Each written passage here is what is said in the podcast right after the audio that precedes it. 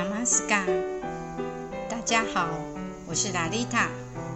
前一次我们讨论了有关坐姿的问题，谈到哈达瑜伽经作者说，完美坐式是静坐冥想最优美、卓越又舒适的式子，也提到毗卢遮那佛七支坐法。针对盘腿坐的目的，我们也用了万物循环史来跟大家说明。我们还谈到了有关手的姿势、手印的议题，也开始聊到身体的部分。我们谈到脊柱挺直，两肩平张。接着，我们会请大家下巴微收，这目的是希望我们的头能够稳稳的在自己的中心点上，不前倾也不后仰。我们大人的头大概重五到七公斤，如果再配合我们颈部的长度，依据杠杆的原理计算，这样将会对我们的脊椎产生大约二十五到三十公斤的压力。大家可以想象一下，如果三十公斤的东西压在身体的脊椎上，这样会舒服吗？再来。舌头可以自然轻轻的抵住上颚，在瑜伽来说，是可以接引从顶轮往下流的甘露；在道家，则是可以帮助任督二脉的连结，进行小周天或是大周天的锻炼。在我们冥想深入的时候，舌头其实会很自然的往上，所以大家不需要特别刻意的做。以免上火。冥想的时候，呼吸则可以采用自然呼吸，不需要刻意的深呼吸。如果采用腹式呼吸的话，较能够帮助稳定细长慢匀的呼吸。有时候数息或是关注呼吸，也是帮助自己感官集中收摄的一个方式。更积极的来说，是让我们随着气能、光与爱的来临与融入之后，能够慢慢感觉不到身体。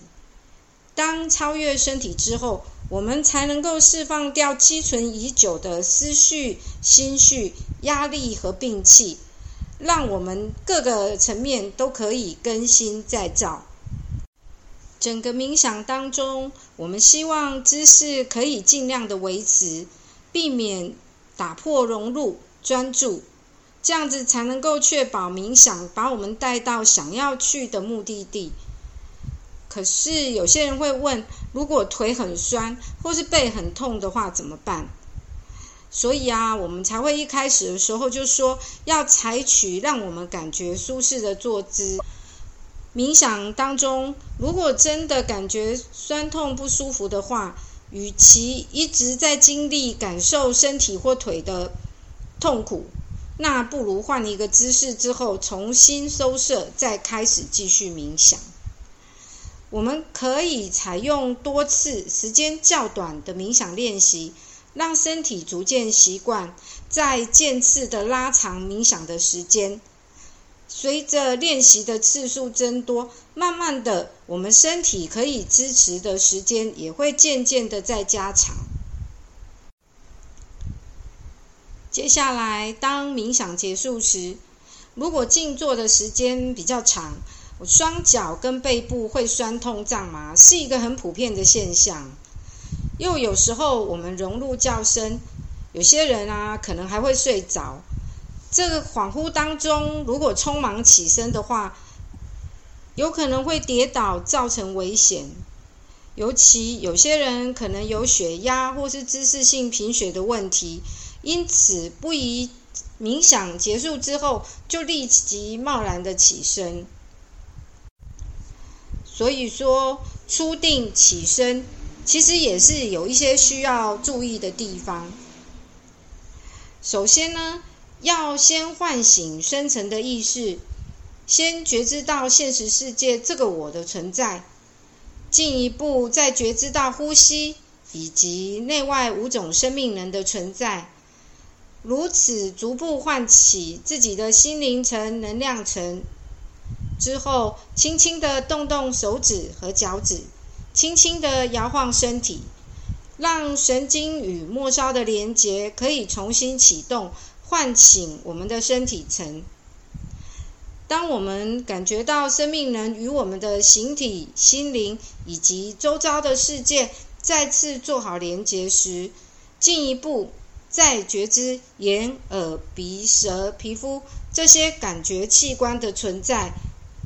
之后再做几个呼吸，带着刚才冥想当中的美好状态，再慢慢把眼睛打开。之后呢，才缓缓起身去从事接下来的工作。以上啊，我们大概都将冥想时以及初定时需要留意的地方，都跟大家做了一下说明。最后还要再提醒大家的是，平常在坐下来冥想的时候，要记得更换在上或在前的那一只脚。有时让右腿在上在前，有时让左腿在上在前，这样可以避免两边屁股的受力不平均，导致脊椎和身体的歪斜。另外啊，其实很多位理疗师傅都特别强调，盘腿坐对身体的骨架其实伤害很大。他们治疗很多肩膀酸痛、腰酸背痛或是膝盖痛。或者坐着也痛，站着也痛，走路更不舒服的人，很多人呢，他们都有盘腿打坐的习惯。其实这就是因为长时间没有使用到正确的坐姿，以及在冥想结束之后没有做到反向平衡。因此呢，要提醒大家，在起身之前，也要让双腿做一下反向的平衡动作。因为盘腿的时候，髋骨都是外张的，这样会让屁股越做越大，也会影响走路时的姿态。我们可以双脚一起反向，用闪电坐姿，或者分别的将一只脚一只脚往外翻的做一下，将髋骨收回来。也可以用金刚跪姿，帮助我们的末梢血液循环。好了，有关冥想姿势的密码，我们在这边就为大家解说完毕喽。希望大家在未来的日子里都可以尽情的体会冥想的美妙。